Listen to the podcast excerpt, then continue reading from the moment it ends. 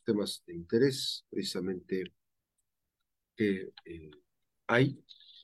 Y hoy toca, ocho con 11 minutos, hoy toca eh, charlar con el maestro Romualdo García, el maestro Romualdo García, este, que, por cierto ya, yo me decía mamá, este, ya regresó, digo, sí, andaba, andaba un poco ausente con mucho trabajo Romualdo García, pero ya regresó a la colaboración. Este día vamos a conversar eh, estricto derecho con un maestro Romualdo García, ¿quién gobernará Nuevo León? Este, Romualdo, ¿cómo estás? Buen día. ¿Qué tal, Max? Muy buen día. Tengan tú y todo el auditorio que nos hace el favor de escucharnos por medio de la radio y también de sintonizarnos en las redes sociales. Efectivamente, estamos viendo eh, una etapa ya de definiciones en los diversos partidos políticos y aquí surge precisamente esta pregunta, sobre todo en relación con una de estas opciones políticas. Al final de cuentas, ¿quién va a gobernar Nuevo León? Para llegar a, este punto, pues bueno, vamos a hacer una recapitulación primero. Eh, estamos eh, viendo que en el caso de, del partido oficial, pues ya, ya se decantaron hace, hace tiempo por la opción de la ex jefa de gobierno de la Ciudad de México y que ahí había una cuestión en relación con el otro, con otro de los aspirantes, que era Marcelo Ebrard, que en un momento dado eh, se estaba analizando la posibilidad de que él pudiera en, en, un momento dado, pues, ser el candidato, bueno, primero precandidato y luego candidato de Movimiento Ciudadano. Finalmente, pues el, el, el día de ayer ya se hace el anuncio de manera definitiva, ya se veía venir también esta posibilidad, pues de que Marcelo no va, no va a ser precandidato, no va a ser candidato por Movimiento Ciudadano, se queda en, en Morena y pues eso finalmente va a terminar impactando en el caso del estado de Nuevo León. En el caso del Frente por, por México, también ya hace tiempo hubo esta definición. Eh, tenemos la, la decisión de que sea Xochitl Gálvez la, la, la que abandere los esfuerzos de, de esta coalición de, de, partidos y finalmente pues ella es la que va, la que va a llevar la batuta por esta opción política.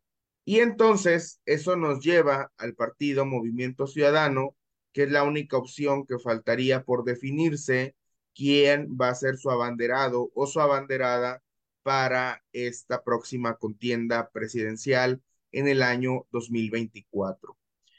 Ante el hecho de que Marcelo Ebrard queda completamente descartado para ser su abanderado de este partido, entonces es cuando empiezan a buscar otras, otras opciones. Y una de sus opciones, pues en su momento que manejaron, fue la de la del alcalde de Monterrey, de Luis Donaldo Colosio Riojas, hijo del fallecido candidato presidencial en, en 1994 de Colosio.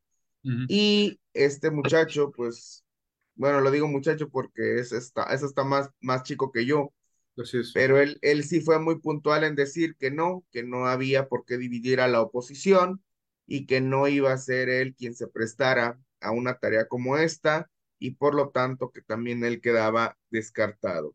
El gobernador de Jalisco, otra de sus cartas fuertes de Movimiento Ciudadano, pues también él mismo señaló que no, no estaba por la labor de, de andarse lanzando aventuras presidenciales ni electorales y también quedó descartada esta posibilidad, incluso de manera abierta externó su apoyo a, la candidata del frente, a Xochitl Gálvez, y pues tampoco va a ser el gobernador de, Jalisco quien se, quien se lance a esta, a esta aventura por parte del Movimiento Ciudadano.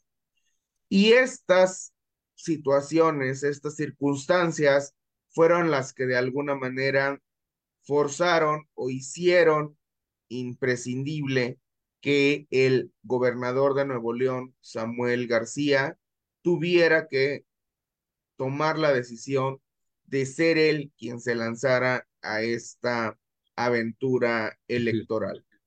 y esto motivó evidentemente pues que solicitara licencia al cargo de gobernador que, que le fue conferido por la ciudadanía de ese estado y que incluso pues ya se registró como aspirante a esta precandidatura del Partido Movimiento Ciudadano, que aquí también llama la atención otro hecho bastante relevante, que hay otra, otra, hay una candidata también de este partido, la, la candidata Indira Kempis, y que esta candidata pues parece como que no existe ni para el partido, ni para sus, sus militantes, ni simpatizantes, porque también ya hizo lo propio, ya se registró, ya llevó a cabo todo el trámite y ni siquiera este, la, la habían tomado en cuenta. Pareciera que, que ella no es importante, pareciera que ella no les interesa y no le habían dado ni siquiera el, el reconocimiento o los, o los espacios para, para esta situación. Pero en fin, el, el gobernador de Nuevo León entonces se registra en, en, la, en la contienda interna del Movimiento Ciudadano y entonces aquí es donde viene el problema eh, al cual nos estamos refiriendo con la pregunta que da título a esta colaboración. ¿Quién va a quedar como gobernador de Nuevo León? ¿Por qué? Pues porque a lo mejor nosotros desde acá no lo hemos visto con tanta claridad, pero hay un terremoto político en, en esa entidad federativa. A raíz de esta solicitud de licencia, el Congreso de Nuevo León pues tiene la facultad constitucional de ser este poder legislativo el que elija a quien va a estar desempeñándose mientras tanto como gobernador interino. Entonces se presentó la solicitud de licencia por parte de Samuel García y aquí fue donde empezó el, eh, la confrontación porque ante la solicitud de licencia, pues el Congreso de Nuevo León la aprobó, pero le dijo pues que nombraba como gobernador interino a quien el Congreso había elegido, que en este caso, pues además era quien se desempeñaba como presidente del Tribunal Superior de Justicia de esa entidad y que evidentemente pues se trata de una persona con quien tiene una, un abierto enfrentamiento el, el, el gobernador Samuel. Bueno, esto también pues motivó que el gobernador, una vez que le aprobaran su licencia, emitiera un acuerdo por parte de su oficina gubernamental, en la cual, en el cual eh, establece que quien va a ser gobernador interino mientras él anda acá en las campañas, pues que va a ser su secretario de gobierno. Entonces, tenemos la aprobación de la licencia por parte del Congreso de Nuevo León y tenemos al mismo tiempo dos gobernadores. El gobernador interino que designa el Congreso de Nuevo León que, recayó esta designación en quien era el presidente del Tribunal Superior de Justicia y que por esa razón se les se le señalaba de que no podía desempeñar este cargo por el impedimento de ser el titular de otro de los poderes, el judicial, pero pues decían que esto se había salvado porque él había pedido licencia a dicho cargo. Y por el otro lado, el otro gobernador interino, el secretario designado por el gobernador constitucional. Entonces, este escenario de dos gobernadores interinos, pues evidentemente no es factible y motivó pues que se promovieran diversos procedimientos de carácter legal. Eh, estamos hablando de que hubo amparos eh, por parte del, secretario general de gobierno para ser él quien ocupara este cargo y que se impidiera que el, el, el, hasta entonces presidente del Tribunal Superior de Justicia asumiera como gobernador. También hubo eh, juicios ante la Sala Superior del Tribunal Electoral, también en las instancias locales y también, fundamentalmente, en relación con este tema, dos controversias constitucionales ante la Suprema Corte de Justicia de la Nación la controversia que presenta el titular del Ejecutivo contra el Congreso por no respetarle su decisión de nombrar a su secretario y la controversia que presenta el legislativo contra el gobernador por no respetar la decisión de haber nombrado ellos al interino. Y el día de ayer tuvimos ya una noticia en relación con este punto, una noticia muy relevante porque las dos controversias presentadas ante la Suprema Corte fueron turnadas al ministro Laines Potisek, uno de los más, más competentes, más capaces de, del alto tribunal, y el ministro Laines admite a trámite ambas controversias y concede la suspensión a los promoventes.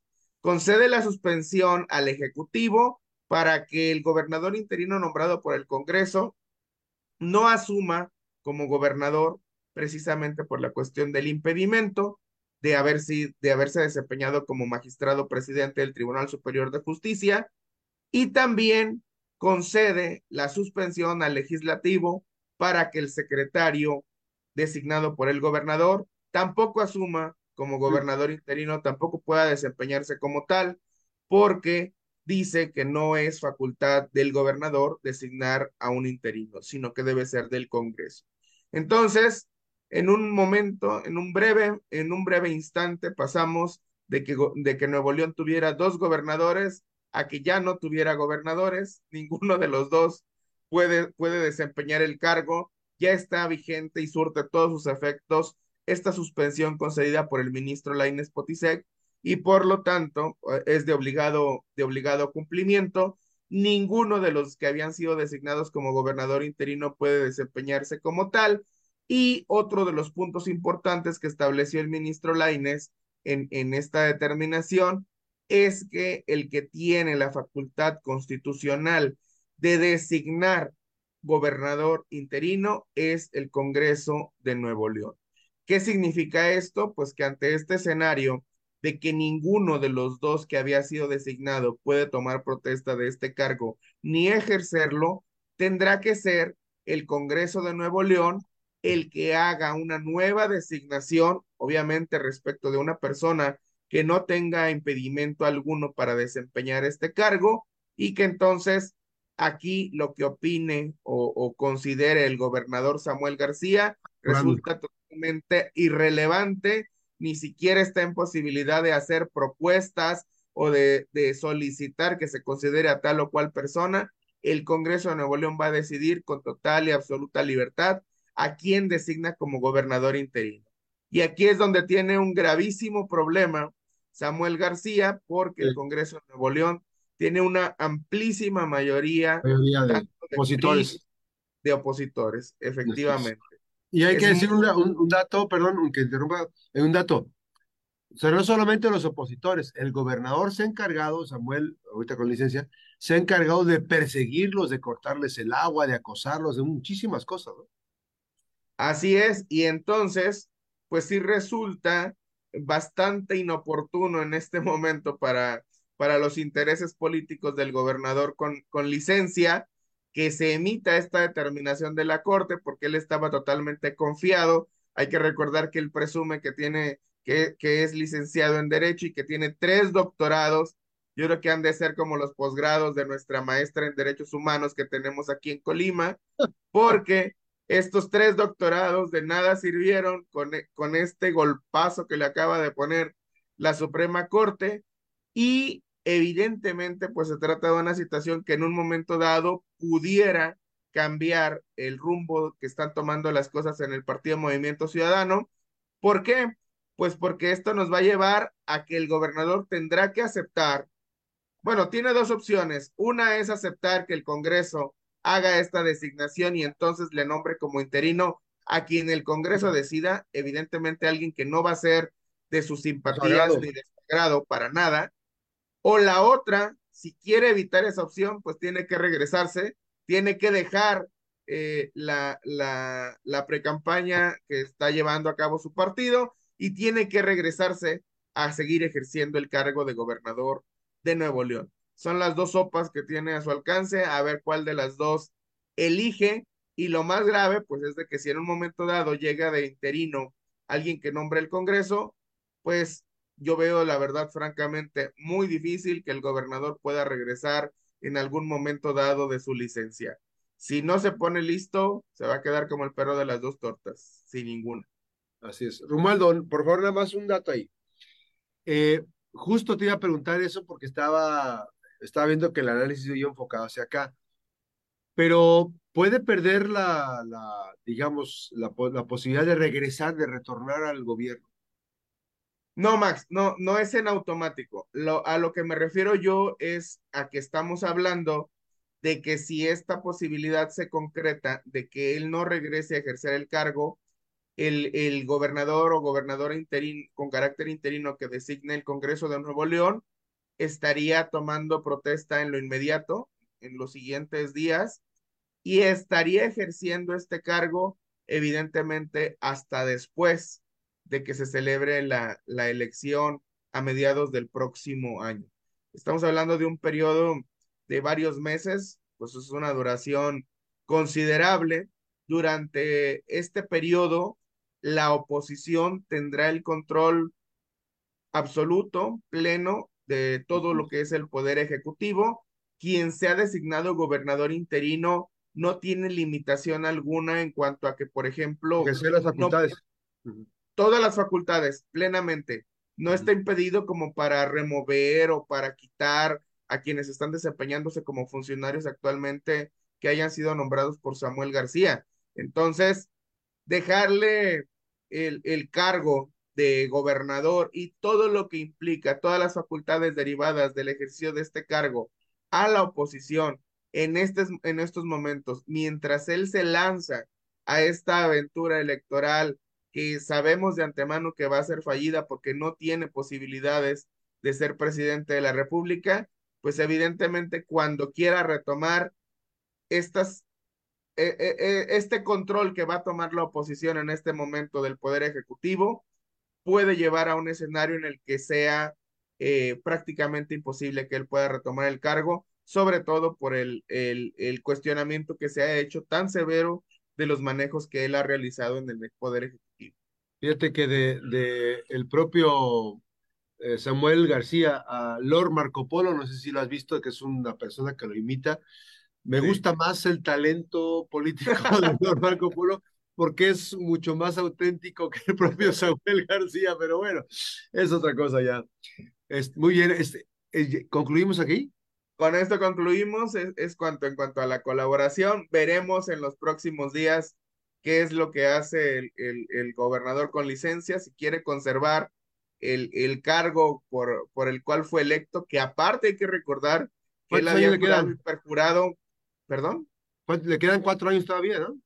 Sí, él, él, había jurado y perjurado que lo iba, lo iba a completar sin andar pidiendo licencia, sin andar brincando como chapulín porque fue precisamente lo que le criticó en su momento al anterior gobernador, al famosísimo Bronco, y pues ahora está exactamente en las mismas. Y si, vuelve, y si no vuelve, pues yo creo que lo más seguro es que cuando quiera volver, no lo va a poder hacer. Va a estar Terrible. muy difícil que lo recupere. El otro sí, Romualdo. El otro sí, Max. La semana pasada tuvimos noticia de un escándalo de proporciones inimaginables que fue revelado por uno de los medios de comunicación de mayor seriedad y de mayor confiabilidad en el mundo, The New York Times, donde hace imputaciones de grave calado en contra de diversas fiscalías, principalmente de la ciudad, la de la Ciudad de México, eh, fiscalías a cargo, en este caso, del partido oficial de, de, de Morena. O de sus militantes, y atribuyéndoles a, a, estas fiscalías la realización de actividades evidentemente ilegales con el propósito de espiar a políticos de oposición y a cualquier otra persona que pueda resultar incómoda para estos gobiernos locales. Evidentemente, en el caso de Ciudad de México, pues ha sido un, un tsunami de carácter político que ha puesto en peligro incluso la ratificación de, del actual fiscal que está en el cargo. Así es. Pero lo que más llama la atención y lo que más deberíamos destacar para el caso de nuestro estado, que en bastantes ocasiones en esta investigación realizada por este medio, sale a relucir que también otra de las fiscalías que participó en este entramado es la Fiscalía de Colima. Qué lamentable que hasta este momento nos demos cuenta de que la Fiscalía de Colima no es, no sirve o no ha podido ser útil para nuestro Estado en cuanto a realizar su función más importante, pero sí ha podido ser útil para prestarse a realizar estas actividades no solo ilegales, sino ilícitas. Esto debería ser un escándalo también en nuestro estado de las mayores proporciones porque no es una, ni dos, ni tres veces. En bastantes, en repetidas ocasiones, sale a relucir la Fiscalía General del Estado de Colima, también como partícipe de estas actividades indebidas y lo menos, lo menos que debería de hacerse en un caso como este es que se le tendrían que estar exigiendo cuentas al fiscal Brian García Ramírez para que eh, podamos saber la sociedad colimense de qué forma ha participado la Fiscalía del Estado en estas actividades ilícitas. No puede pasar de, de no puede pasar desapercibida esta situación tan grave. Eh, parece que el Congreso ya no existe, digo, hace mucho que no sabemos de ellos, no tenemos noticia y como si, si ni siquiera este, tuvieran que realizar algún trabajo, pero pues hay que recordar que ahí están las y los legisladores en el Congreso y lo menos que deberían de hacer pues es convocar a una reunión que sobre todo yo creo que debería ser pública para que todas, para que todos nos enteremos de qué manera ha participado la Fiscalía del Estado en este espionaje a partidos, a políticos de oposición, a activistas, a integrantes de la sociedad civil que son incómodos para los regímenes en turno a los cuales sirve. Es todo, Max. Oye, faltaría ver también este, si, si lo han hecho con, con los ciudadanos de a pie como tú y como yo, que, que seguramente... Pues no, no, no, lo dudaría. yo no lo dudo tampoco. Pero no además, lo dudaría, eh, pero mira, no, no, en, en, en, mi caso particular no me preocupa, digo, todo lo que tengamos que decirles pues al menos yo se los puedo decir todos los martes sin mayor problema en este espacio. Yo, yo lo digo todos los días, imagínate, me tiene sin cuidado lo que piense este fiscalito, este fiscal chiquitito que hay. Pero el, el, detalle es que no es algo que puedan hacer, no pueden vulnerar la privacidad, la intimidad de cada, de cada persona que está protegida constitucionalmente y menos de esta manera ilícita, de esta manera tan irregular en la cual la han hecho porque incluso lo que se ha revelado hasta ahora es que construían falsas carpetas de investigación. para, meterse. Exactamente, donde supuestos eh, declarantes hacían referencia a, a estos números telefónicos de estas personas por delitos como secuestro, como extorsión, y de manera bastante diligente, muy rápido, muy expeditos, iban y solicitaban que se, que se hiciera el rastreo, que se hiciera el seguimiento de, y la escucha de estos aparatos telefónicos. Qué lamentable que la fiscalía se preste a este tipo de acciones en lugar de estar desempeñando las funciones que constitucionalmente tiene conferidas. Pues sí, eh, esto apenas empieza. Ellos piensan que no, pero esto apenas empieza. Y hay, y hay una confesión de parte, de parte, dice Santiago Tawada, que es el, una de las víctimas que se metió en todo la, el entramado este, dice que la Fiscalía de Colima pues le dio una respuesta que es oro molido. Y vendrán cosas este, interesantes. A ver qué pasa. Y, tendrá que rendir cuentas, Max, porque ya, ya estuvo bueno, ya es suficiente de, de que sigan jugando con la seguridad y con la tranquilidad de todos los colimenses. Sí, y lo más triste de todo, Romualdo, es que este, no tiene ni pies ni cabeza y cada vez más el control de los marinos en la Fiscalía General del Estado es, va en aumento y hay una persecución en contra de elementos ministeriales a los que los corren con la mano en la cintura, eh, amenazados, so pena de que si meten un recurso laboral, pues entonces van a, abrirles una carpeta de investigación. Muy triste la situación y mientras en las calles, en, en, en las calles no hay no hay este, investigación, no hay eh, ni gasolina tienen precisamente para, para salir a, notificar, a hacer notificaciones. Hay una tragedia en la Fiscalía General del Estado. Bueno, estamos a merced de las improvisaciones. A ver qué pasa. Gracias, Romaldo. Gracias, Max. No, para acabar pronto no tienen ni para copias. Cuando uno como abogado necesita obtener copias, tienes que llevar tus propias hojas en blanco para que te puedan dar ahí tus copias, porque ni para eso hay dinero en la fiscalía, pero sí hay para espiar a quienes son incómodos al gobernante en turno. Y para viajar a Nueva York, ¿no? Ah, y claro, también. Plácidamente caminando allá en Nueva York, libremente, este, porque allá nadie los conoce. ¿no? Hay prioridades. Así es. Gracias, Romaldo. Un abrazo. Hasta luego. Gracias. Hacemos una pausa, regresamos con más información. Vamos a regresar a hablar de salud.